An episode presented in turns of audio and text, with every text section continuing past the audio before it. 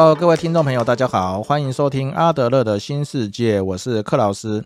好，今天要跟大家分享的主题是哦人格的统一性。好，那一个人的外显行为哦，只是反映出他内心目标、心理目标的冰山一角。那唯有完整一呃了解一个人的人格哦，才有办法了解一个人行为真正的目的。哦，那一个人的人格以及反映他外显的行为啊，有着一致性，就是今天要分享的人格的统一性。那么今天要分享的内容包括以下几项啊，第一个呃会分享一个个案，就是在学校突然变坏的这个 Leo。第二会分享什么是人格的统一性，那么心理的目标设定以及影响为何。哦，第三则是分享为什么惩罚没有用。哦，这这个主题呢，会分享儿童个人的心理目标哦，跟学校教育目标的冲突。那第四项呢，呃，会分享为什么改变教养的方式这么难。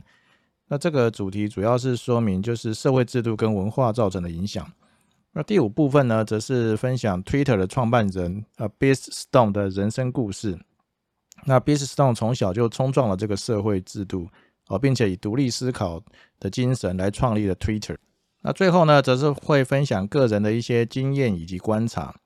那么今天分享的案例与人格的统一性，呃，主要的内容来自于阿德勒所写的《儿童的人格教养》这本书。那么 Twitter 创办人 b i s t o n e 的人生故事，呃，则来自于《疯狂改变世界》，我就是这样创立 Twitter 的这本书。呃，首先我们先来看一下第一部分，哦，在学校突然变坏的利友哦，这个是阿德勒所举的一个案例。那如果单从利友在小学的行为，会发现利友从一个成绩不错的好学生哦，不知道为什么变成是一个偷懒又不用心的坏小孩啊。不过从他家庭成员的变化，就可以明显看到他心理目标的改变哦，使得他面对外在环境的态度跟着改变。那以下来说明这个案例哦，Leo 是一个十三岁的小男生，那他的爸爸是一位军官啊，脾气很好，不过呢，经常不在家。那在家的时候呢，就喜欢安静。那 Leo 总是黏着他，哦，依赖着他爸爸。那他的爸爸也很喜欢跟儿子腻在一起。不过由于哦，他爸爸在家的时间不长哦，所以 Leo 呢，自然对他的妈妈就更亲近一些。那他的妈妈呢，是一位聪明又善良的女人。那么在 Leo 五岁以前，哦，是家里唯一的孩子，所以呢，他妈妈就非常的宠爱他。在这段时间，哦，利友周遭的每一个人都乐于满足他的要求，哦，特别是他的妈妈更是如此。那么对利友呢，总是有求必应，啊，不管是什么样的要求，哦，他的妈妈都试图满足他。那么在利友五岁以前，啊，一家人度过了一段美好的时光，哦，直到他的妹妹出生了。哦，刚开始的时候发现，那利友总是想要支配他的母亲，哦，对他的母亲蛮横霸道，哦，发号施令。那常常表现出没有教养和胁迫的态度以及动作的时候，那他的妈妈就会生气。那由于利友总是用各种令人讨厌的方式，随时随地的想要引起别人的注意，哦，因此他和妈妈的摩擦就越来越多，那么关系也越来越紧绷。哦，虽然利友给了妈妈制造很多麻烦，哦，但是因为他的本性不算太坏，哦，所以妈妈虽然觉得这些行为很讨人厌，哦，不过还是很细心的照顾他。那 Leo 也总是相信他的妈妈会帮他解决任何的问题。那再下来看一下 Leo 在学校的状况。那 Leo 呢是个聪明的小孩，那也跟一般孩子一样受到良好的教育。那么他在小学的成绩也不错。哦，直到八岁那一年哦，他发生了一些明显的变化。那开他开始自暴自弃啊，对什么事都不用心，那开始偷懒，做事拖延，哦，常常让他妈妈觉得非常的生气。一旦呢妈妈没有给他想要的东西，他就会不断的吵闹，而且会扯他妈妈的头发，拉他妈妈的耳朵，或者是扳他妈妈的手指，哦，不让妈妈有片刻的安宁，直到他妈妈给他他想要的东西为止。不管他的父母如何管教他，那利友都拒绝改正自己的行为，哦，这也使得他的父母渐渐对他难以忍受。那随着他的妹妹越长越大，那利友呢就越来越强化他自己这些无良的行为。哦他的妹妹很快的就成为他捉弄的目标哦，虽然他还不至于伤害妹妹哦，但是他的嫉妒之心哦是非常显而易见的。那阿德勒就评论，利友的恶劣行为开始于他妹妹的诞生啊，因为从那个时候开始，妹妹成了全家关注的焦点。哦，阿德勒就提到哦，当一个孩子的行为变坏或出现了令人不快的迹象的时候那我们不仅要注意到这种行为开始的时间哦，还要注意它产生的原因。以这个个案来说，妹妹的出生哦，就是就是哥哥会成为问题儿童的原因。那我们一般很难了解这种情况，可是呢，这种情况却经常的发生啊。不过阿德勒提醒，刚刚所提到的原因哦，那我们在考量的时候应该要特别的小心。因为 Leo 变成问题儿童的根本原因不是妹妹的出生，那么根本原因在于 Leo 面对妹妹出生这件事情的态度是有问题的。哦，接下来继续看一下 Leo 他在学校的状况。那 Leo 在学校的进步不大哦，依然依旧故我哦，仍然不断的干扰别人哦，再也没有人喜欢他哦，因此他很快就陷入了困境。那每当 Leo 骚扰别人，他就会受到惩罚，而且会留下呃留下记录。那学校呢也会向他父母投诉。那如果 Leo 在学校的行为还是屡屡劝不听的话，那学校就会建议父母把这个孩子领回去哦，因为他显然不适应学校的生活。那么对于这种解决方方法，那 Leo 可能比任何人都开心，因为他想要的就是这个。阿德勒就评论哦，这是一个错误的态度所造成的。那么他总是想要成成为众人注目的焦点。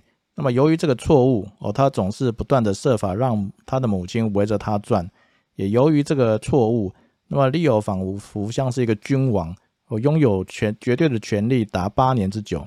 后来他的妹妹出生了，哦，挤掉他在家中的这个王座的位置。因此呢，他想要拼了命夺回自己的王位。那么，在利欧丧失王王冠之前，哦，他只为了他妈妈而存在。那他的妈妈也只为了他而存在。那么这就是他所犯的一个根本的错误。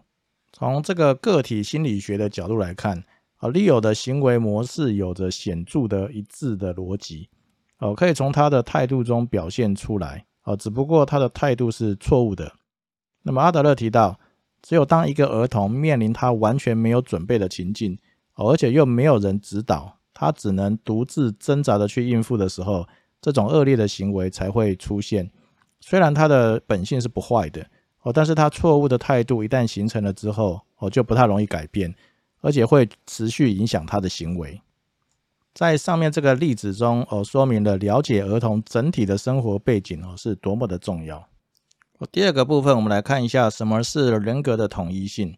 那如果我们想要了解儿童的某一个特定行为，那么就必须要了解他的总体的生活史。那么儿童的一举一举一动哦，都是他总体生活跟整体人格的表达。那不了解他的行为背后的生活背景，就无从理解他所做的事情。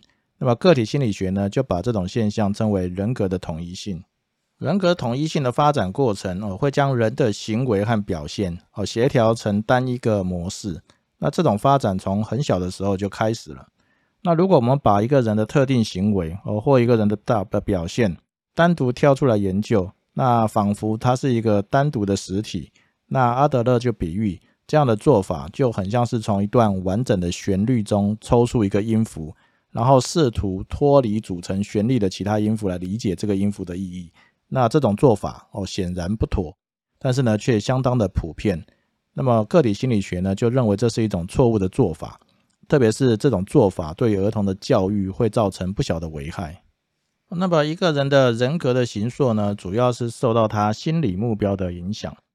那么从他的行为外显的行为是很难了解一个人的人格哦，以及形塑他人格的心理目标为何。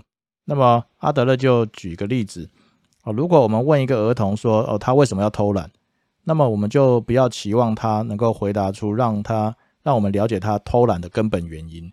啊，同样的，我们也不要期望哦，一个儿童会告诉他为什么会撒谎，因为要回答这个问题，哦，对于一个心理学家来说也是相当困难的。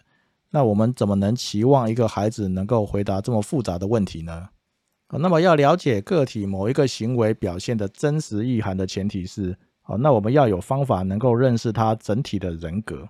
那这个方法不是要去描述儿童做了什么或如何做。那么，而是要了解儿童面临这种任务的时候所采取的态度。哦，影响这个态度的根源哦，就在于心理目标的设定。那阿德勒提到，儿童通常在两岁或三岁的时候，就为自己设定了一个追求卓越的心理目标。不过呢，这个目标一旦设定了之后，就不太容易改变。那他会程度不一的约束跟控制儿童。哦，其实这个对于成人来说也是一样的。那儿童呢，会寻求以自己的行动而去落实他自己的目标，也会调整他的生活，以便全力以赴的去追求跟实现这个目标。好，因为心心理的目标设定呢，跟判断有关。那一旦涉及到判断，就有出错的可能。那错误的目标设定，呃，通常是基于错误的判断。哦，这也就是前面利友这个个案中，哦，他的错误的态度的根源，其实就是来自于这个心理目标的设定错误。哦，阿德勒提到，这个心理目标的形成呢，会跟儿童在生活情境中，哦，他所获得的印象的强度跟方式有关。那么，产生这些印象的，绝对不是取决于客观的事实，那么而是取决于儿童看待和判断事实或情境的方式，也就是他的看法或认知。比方说，在利友这个案例中，那妹妹的出生就是客观的事实。那利友觉得妹妹出生了会夺走他母亲的关注，那么让他原本的优势地位受到损害。好，这个就是利友对妹妹出生这件事情的看法跟认知。哦，阿德勒就提到客观的事实与客观事实产生的绝对含义，那么这两者中存在的必然性，这个就是所谓的因果关系。那么阿德勒是否认有这种因果关系的哦。那比方说，客观的事实会让人产生相同的行为。那么在利友这个个案中，如果妹妹的出生会导致利友变坏，哦，假设有这种因果关系的必然性的话，那就表示所有家庭中只要有妹妹出生，那哥哥就会变坏。好，那这很明显不是这样子的。哦，所以阿德勒就认为，客观的事实哦和对事实的错误看法之间，哦绝对不存在这种必然性。哦，所以阿德勒就说，我们的心理最奇妙之处，哦，就是我们对于事实的看法，而不是事实的本身，那决定了我们行动的方向。哦，这是阿德勒心理学一个非常重要的观念，因为对事实的看法，哦，是我们行动的基础，也就是我们人格建构的基础。那么，影响我们行为的，以及建构我们人格的基础，哦，是我们对于事实的看法，哦，而不是事实的本身。由于这个看法就不是一个绝对的事实，那么涉及到一些主观的判断，因此只要涉及判断的，就有可能产生错误。所以阿德勒才说：“哦，毫不奇怪的，人的心理发展会出现错误。哦，这是一点都不奇怪的。哦，然后这些心理发展的错误，那又会影响的这些看法跟认知，那这些看法跟认知又会影响一个人的行为，那就会反映出一个人错误的行为或错误的人生方向。”哦，那阿德勒也再次的强调，孩子如何以他个人的方式去理解、诠释事物，这个呢就会决定他的成长。接下来我们看第三部分哦，为什么惩罚没有用？那最主要是儿童个人的心理目标跟学校教育目标的冲突哦，这个是我们首先必须要了解到的。那阿德勒就举了一个被宠坏的小孩的例子，他说，如果一个小孩只习惯把注意力完全放在自己身上，那他有一天突然面临了一个完全相反的情境，比方说他开始上学了，那学校的老师对所有的学生都一视同仁，结果这个小孩就得不到如同他在家里所获得的关注。那如果这个小孩希望老师给予更多的关注，那他会怎么做呢？哪一种方式是他努力用功哦，出类拔萃，那么就可能常常获得教师的称赞。不过呢，因为这样子很辛苦，那也有可能即便努力了。成绩也不突出，那也有可能中途就放弃了。那有另外一种可能可以获得老师的关注，哦，就是想办法激怒他的老师啊。因此，我们很容易理解哦，刚刚这个案例中的这个小男生，那么他在家中的个人生活方式和所学校所要求和期待的生活方式之间，而，产生了冲突。那这个儿童的个人的心理目标与学校所追求的目的，哦，这两者是不一致的，哦，那有可能是相反的。那么，儿童生活的所生活中的所有活动，哦，都是自身为了达到他的心理目标所决定的。那另外一方面，那学校呢，则期望每一个小孩子都有正常的生活方式。那么，以刚刚那个被宠坏的小孩为例，那么小孩子的一切行为都是为了达到他心理的目标，也就是获得大家的关注。哦，因此他可能想办法捣蛋，哦，不听话来吸引老师或家长的注意。那么从学校的角度来看，则希望每个小孩都循规蹈矩哦，用功读书。所以呢，这两者之间产生了冲突，那这样的冲突就不可避免。哦，通常我们可以看得出来，哦，学校方面忽视了在这种情境之下的儿童心理，那么既没有展现出管理上的宽容，那也没有采取什么样的措施来消除这种冲突的根源，那么只是在儿童表面上的行为去设法改善。那不过呢，如果从整体的人格去了解儿童真实的处境，那么我们可能就对这个儿童有更完整的了解。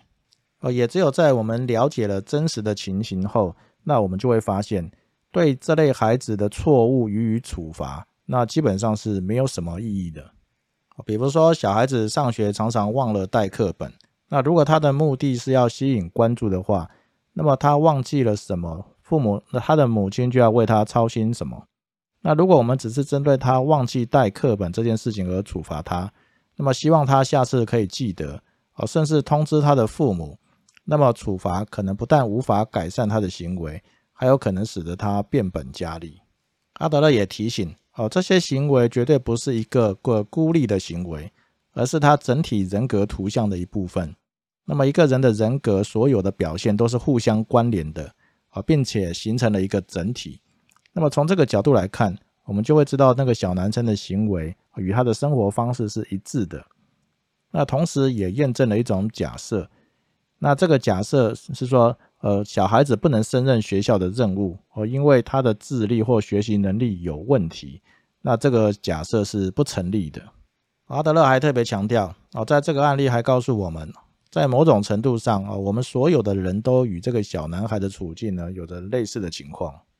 哦，简单的说，如果我们不了解一个人的心理目标哦，以及他心理目标所产生出来外显的行为。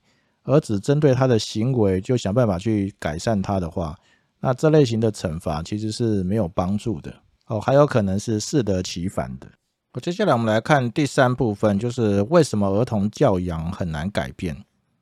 那为什么我们会很容易觉得案例中的小孩是坏学生哦，或者是他的智力跟学习能力有问题呢？那么又为什么觉得儿童教养会很难改变呢？那阿德勒提到的另外一个重要的因素哦，就是社会制度跟文化的影响哦，因为大部分的人都追寻的主流的价值观哦，并且认为这类主流的价值观才是对的，那么也就很容易认为，假设跟主流价值观不同的话，那就是错的。阿德勒让我们了解啊，我们自己的生活方式以及对生活的理解，那么从来就不是与社会传统完全和谐一致的。那么过去我们曾经把社会传统视为神圣而不可背弃，但是我们现在知道，人类的社会制度跟风俗哦，并无神圣之处哦，也不是永恒不变的。相反的，这些价值观总是处在不断的发展跟变化中。那其中发展的推动力就是社会中的人不断的抗争。因此，阿德勒强调，社会制度、习俗和文化哦，是为了个体而存在的。而不是个体为了社会制度、习俗和文化而存在。那么，个体的救赎哦，或者是存在的意义哦，与他的社会意识哦，或者是社群情感虽然息息相关，但是呢，这并不表示说我们就可以强迫一个个体接受千篇一律的社会模式。那对于个体和社会之间的关系的这种思考模式，就是个体心理学的基础。哦，那其实学校就是一个小型的社会，那么这对于学校系统和学校中适应不良的学生的处理，哦，有着特殊的意义。那么学校必须学会把儿童视为是一个具有整体人格的个体。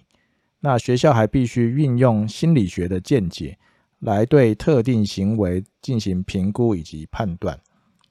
那阿德特别提到，那学校不能把特定的行为而视为一个孤立的音符。那么，而应该把它视为整体乐章所组成的部分，以及是这整体人格的组成部分，那才能对学生表象的行为，那厘清心理层面的真正原因，那如此才有机会真正的改善学生的行为。哦，第四部分要分享的就是 Twitter 的创办人之一哦，就是 b i s t o n 的人生故事。那么 b i s t o n 最著名的事迹哦，就是与伊凡威廉斯。跟杰克多西等人创办的 Twitter。那我们来先来看一下 Twitter。Twitter 呢是一个美国的一个微布洛格的一个平台，跟一个社群网络服务的平台。那么它可以让使用者以不超过两百八十个字，哦，过去是一百四十个字，现在是两百八十个字。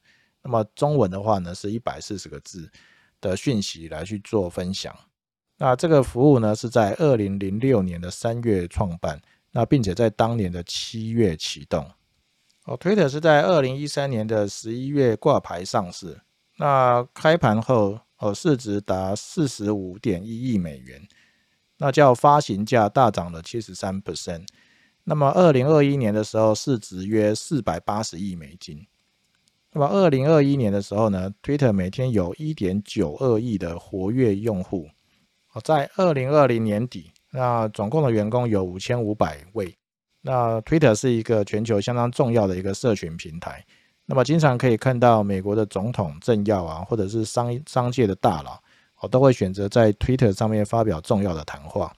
那么，Twitter 还在阿拉伯之春以及二零一零年代以后全球的民运的活动当中扮演了非常重要的角色。哦，那 b i s t o n e 呢，则是 Twitter 的创建人之一。那目前呢，则为 Twitter 的创意总监。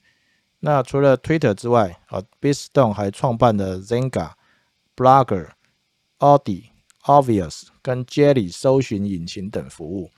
那么像 Jelly 搜寻引擎呢，在二零一七年的时候则被 Pinterest 并购。好，那 b e s t o n e 说：“我很早就发现命运是掌握在自己的手里。”那以下我们来看一下他的人生故事。啊 b e s t o n 从小家里就非常的穷困。哦，他描述到，作为一个单亲的妈妈，哦，他妈妈希望他呢能够看他的妹妹，哦，以及两个同父异母的妹妹，能够在卫斯理。这边健康成长，那卫斯理这个环境呢是非常的富裕，拥有全国最好的公立学校。那么他的妈妈呢就是在卫斯理这边长大的。哦，不过呢他的同学家里都非常的有钱，但是呢 b i s t o n 他们家呢一直都靠着低收入户的津贴来过生活。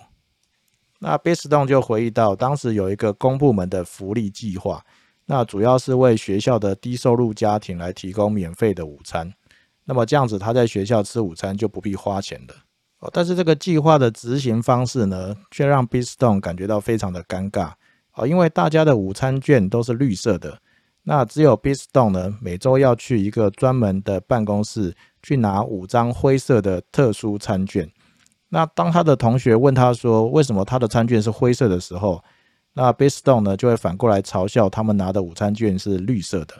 那 b i s t o n e 还提到哦，他小时候还曾经想去失物招领处搜刮一些名牌的 Polo 衫来穿，不然呢他就得穿着相同的牛仔裤跟 T 恤，这样子会让他看起来跟大家格格不入。而且呢，他绝大部分的袜子跟内衣都标示着瑕疵品的字样。哦，即便他家里非常的穷困哦，但是他的妈妈还是尽其所能的让他能够在卫斯理哦受到良好的教育。哦，那 b i s t o n 为什么说他很小的时候就发现命运是掌握在自己的手中呢？哦，因为他描述到他小的时候非常的怕黑，那曾经以为床下会有怪物，那这个可能是小孩子最常有的恐惧之一。那有段时间他跟怪物达成了一个约定，哦，就是在心里默默的跟怪怪兽说，他说我完全信任你，哦，你不需要跑出来证明你的存在。那表面上看起来好像是安全多了。但他呢，很小的时候就知道这只是权宜之计，哦，所以在经历了几个月的担心害怕之后，那么他决定结束这种痛苦。那他的计划很简单，哦，就是他在卧室里面关掉所有的灯，将自己完全置于黑暗之中。那假设那边有怪物的话，那这个怪物可能会袭击他，那可能会把他吃掉，那他就完蛋了。那如果怪兽不存在的话，那他就可以结束了这样的一个恐惧。哦，结果那天晚上他就走进了房间，哦，在没有一丝灯光的情况下，默默的待着。结果什么都没有发生，哦，没有怪物，也没有攻击，更没有什么超自然的生物。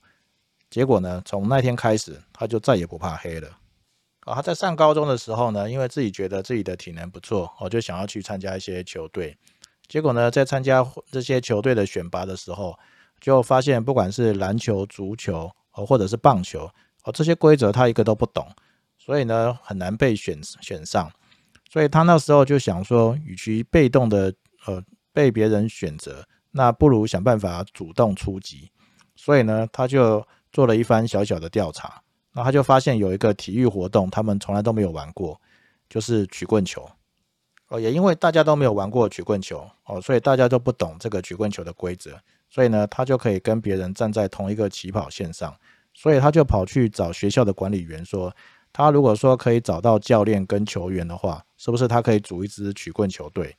那个管理员就回答说可以，所以就这样子，他就变成了一名曲棍球选手哦，并且被选为队长。哦，另外他在高中的时候呢，帮自己定了一个不做回家作业的原则。哦，因为他发现，如果每天都要写回家作业的话，那么他就可能没有办法去参加他的曲棍球，那他也没有办法有时间去超商打工。哦，那因为那个时候他的家里非常的穷困，那必须靠他的打他他打工呢去赚取一些学费跟生活费。那另外呢，曲棍球是他一手创立的，他也不能不参加。哦，他自己就思考，哦，如果这些回家作业是用来强化课堂内容的。那么他是不是可以利用一些别的方法来增加自己对课堂内容的理解？啊，那他的计划就很简单。他说他要充分利用课堂的时间，啊，尽可能的听讲，尽可能的去理解听讲的内容。那是呢，放学之后不带书本回家，那回去也不写作业。当他拟定好这个计划之后呢，哦，他就到每一个老师的办公室去说明他的计划。有一些老师当场嘲笑了他。不过呢，这些老师最终都用自己的方式表达。那如果呃 b i s t o n 坚持这样做的话，他也可以不写作业。不过呢，可能会影响哦年度综合的评分。那 b i s t o n e 表示说，这是他可以接受的。哦，从那个时候开始，那 b i s t o n e 就不写回家作业。那但是他上课非常的专心，那么尽力的去理解所有讲讲课的内容。那而且他在课堂上非常的积极，所以呢，老师。后来呢，也没有惩罚他，也就是并没有影响他的影响到他的综合评分。哦，当他的同学发现他可以不写回家作业的时候，都非常的讶异。那 Biston 说，从某种意义上来看，当一个人认为老师或其他人哦能够知道什么对自己比较好，那这种想法本身就错了。那如果他可以透过自己的方式更好的完成目标，哦，难道这个不值得一试吗？哦，Biston 在大学的时候，哦，在这个小布朗出版社兼职。那他的工作呢，是要把装满箱子的书从大楼的阁楼哦搬到楼下的大厅。哦，有一天他趁着整个艺术部门的人都出去吃午餐的时候，那溜到办公室里面找到了一张内部的订单。那这个订单呢，是要请这个小布朗出版社设计一个封面，所以呢，他就用了自己的方式去创作了一个封面。那并且呢，把它加到其他的设计方案里面。几天之后呢，艺术部门的总监从纽约回来，那他在办公室里面就问到说：“是谁设计这个封面的？”结果 b i s t o n e 就回答说：“是他设计的。”哦，原来他设计的这个封面呢获选了。那那个艺术总监就非常吃惊，他说：“你，你一个搬箱子的工读生，那 b i s t o n e 是说他会使用电脑，又在学校学过艺，呃，得过艺术的奖学金。”那从此之后呢，这个艺术部门的总监就给了他一份全职的工作。那 Beston 就在思考，他说：“人们上大学的目的就是得到一份他现在想获得的工作。那这份工作呢，就是他想做的事情。那远胜过他在大学里面随波逐流。所以呢，他马上就退学，立刻加入了这个小布朗出版社。他认为呢，这个是他人生中最佳的选择之一。”然后他在离开小布朗出版社之后呢，就开始写布洛格。那他当时候写布洛格的软体是一家叫伊凡威廉斯呃所发明的软体。那后来伊凡威廉斯呢就创办了写布洛格的工具，叫做 Blogger。那 Biston 呢也成为首批的测试成员之一。哦，后来这个 Blogger 就被这个 Google 收购，所以 Biston 就说他不知道哪里来的勇气，就写了封信给这个伊凡威廉斯。那祝贺 Blogger 被 Google 收购，呃，那就对伊凡威廉斯说：“我一直认为我应该成为你团队中的第七名员工。那如果你想招募新的员工的话，请马上跟我联络。”那伊凡威廉斯很快的就回信说：“你想来这边工作吗？那 Biston 就回答说：“当然喽。”好，那 Biston 就以高中毕业的学历，哦，加入了 Google 的 Blogger 团队。哦，那 Biston 是在二零零三年的九月哦，加入 Google 的 Blogger 团队。那在二零零四年八月的时候，那 Google 股票上市，所以他的工资当中呢，就有一份包含四年为期，呃，为期四年的这个股票授权的计划。呃，不过他在二零零五年的时候呢，就觉得他在 Blogger 团队好像缺少了什么。哦，他没有机会做到每天都挑战自我。哦，所以在二零零五年的时候，他就离开了 Google 的 Blogger 团队。哦，也就是说，他在 Google 如日中天的时候，那为期四年的股票选择权都还没拿完的时候，哦，就毅然而然的决定离开了 Google。那后来 Biston 呢，就跟这个杰克多西合作。哦，在两周之内打造出这个 Google Twitter 的原型啊。那么杰克多西是谁呢？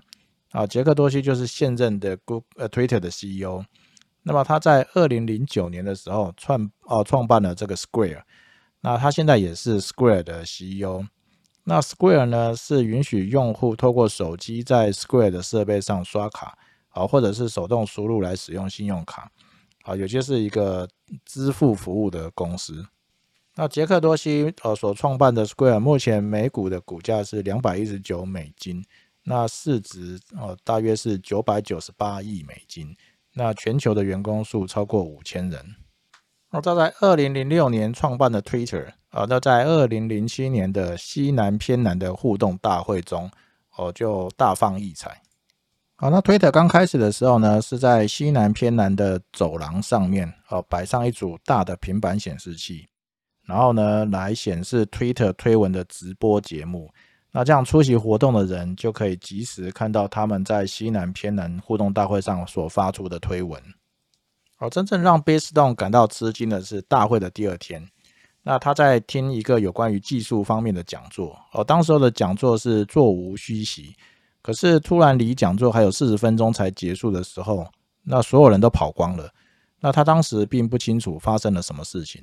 那后来才知道，有人在 Twitter 上发文说，另外一个讲座更吸引人哦，所以那个 Biston 所参加的讲座的人全部都跑去听另外一个讲座。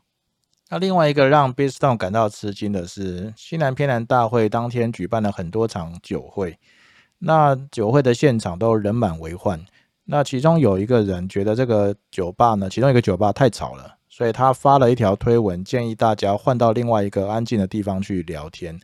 结果，当那个人去到另外一间酒吧的时候，发现那另外一个酒吧也挤满了人。哦，这表示 Twitter 的推文这件事情哦，对当时候的 Twitter 团队来说是真正可行的。哦，那在二零七二零零七年三月去偏南呃西南偏南大会的时候呢，Twitter 一共有七个员工哦，只有四千五百名用户。但是到了二零零七年的年底，已经有十六名员工。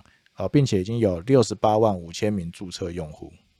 哦，之后到了二零零八年美国总统大选的时候，那么两位候呃总统候选人哦都有 Twitter 的账号。哦，当时候的总统候选就是奥巴马哦，搭配现在的呃美国总统就是拜登，跟这个约翰麦肯来竞选。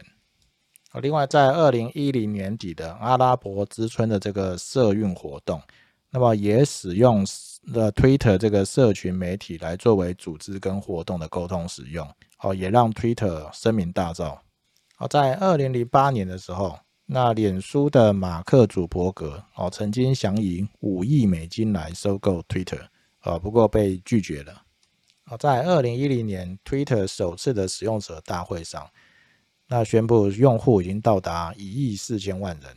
哦，这个时候的 Twitter 算是已经站稳了脚步。哦，不过 Biston 在二零一一年的时候离开 Twitter，那经过了六年之后呢，在二零一七年又重回 Twitter，哦，担任 Twitter 的创意总监。呃，Biston 分享他的人生的经验哦，是值得大家去思考的。他说：“相信你的直觉，那搞清楚什么是你想要的，并且相信你有能力去实现自己的梦想。对于学校、商业行为和普罗大众来说，规则和惯例是很重要的。”但你不应该去盲从他们。好，后面我们来看一下第五部分，就是个人的经验与分享。哦，那么虽然阿德勒对于学校教育抱以比较高的期望，哦，不过学校教育仍然必须与家庭教育相结合，那么才有机会了解学生的整体状况。以利友这个个案来说，那么利友在学校产生了脱序的行为，那老师可能并不清楚他妹妹出生的事情，那老师可能也不太容易了解 Leo 在家中的表现跟他在学校的表现是不是有差异。哦，再来可以思考，那假设每个学生都必须付出大量的时间来建立对他完整人格的认识。那么班级的人数可能就是一个现实的问题。那么我在很多年前曾经去帮别人代课，哦，这是一个小学三年级的班级，那班上学生呢有三十多个学生。那么有一天下课的时候，哦，有两个同学就玩着玩着就吵了起来。那我发现之后呢，就希望可以借由沟通来厘清问题点。然后不过呢，讲着讲着就上课了，那问题还没有厘清哦，但是底下有三十几位同学。那有的在聊天，那有的去教室后面玩盆栽里面的泥土，那有的发现地板很脏，就拿起扫把出来扫地。然后简单的说，就是这个教室就失控了。那即便是针对两个小朋友吵架，想要机会教育，其实哦都非常的花时间。而另外有一天放学的时候，那班上的同学都被家长跟安亲班接走了。那不过呢，还有一个小男生还没有回家。那这个小男生全身穿着这个脏脏的衣服。那不大像是当天玩着很脏的那种，而且呢背着很重的书包哦。那我就跟他说，那如果回去没有要看的书，或者是没有要做功课的书哦，你就可以放在教室后面的抽屉里面。那这个小男生呢，就把他的抽屉拉出来，就发现里面都放的是乱七八糟的纸。那么我就跟他说，你可以把纸整理好，再把书放进去。那么他就一张一张的整理，后来呢也放了几本书在他的抽屉里面。好，这样他的书包就轻了很多。哦，那过了许久，啊，终于有人来接他了。那才发现是他的阿姨来接他。那个阿姨看到我在跟他说话，哦，可能觉得这个小男生又不听话了，所以就骂了他几句。那么可以明显的感觉到、感受到，这个脏脏的小男生，哦，在家里没有受到什么人的关心，那么在学校脱序的行为，也比较难获得更多的关心与照顾。哦，由这边我们可以理解到，那不管是家庭教育或学校教育，哦，其实都是必须付出大量的时间跟心力在小孩子的身上，而且必须要必必须要能够互相互补、互相结合、哦，互相支援，那么才有机会去实现阿德勒的理想。好，今天分享的内容就到这边。哦，在这个充满焦虑与纷乱的社会氛围中，哦，如果发现自己常常抱怨。或对自己的人生充满着疑惑，那越来越找不到生活的重心。我建议大家可以去看一看岸见一郎跟古贺实践老师所写的《被讨厌的勇气》这本书。而阿德勒的个体心理学则像是一个人的心理使用手册。那如果有兴趣的话，也可以读一读阿德勒这位知名心理学家的书，好，例如《自卑与超越》《认识人性》哦，或者是《阿德勒心理学讲义》等等。多读读名人传记，哦，则可以让我们了解一个人的奋斗史，相信对我们的人生、工作与家庭，哦，都能产生相当大的帮助。谢谢大家的收听。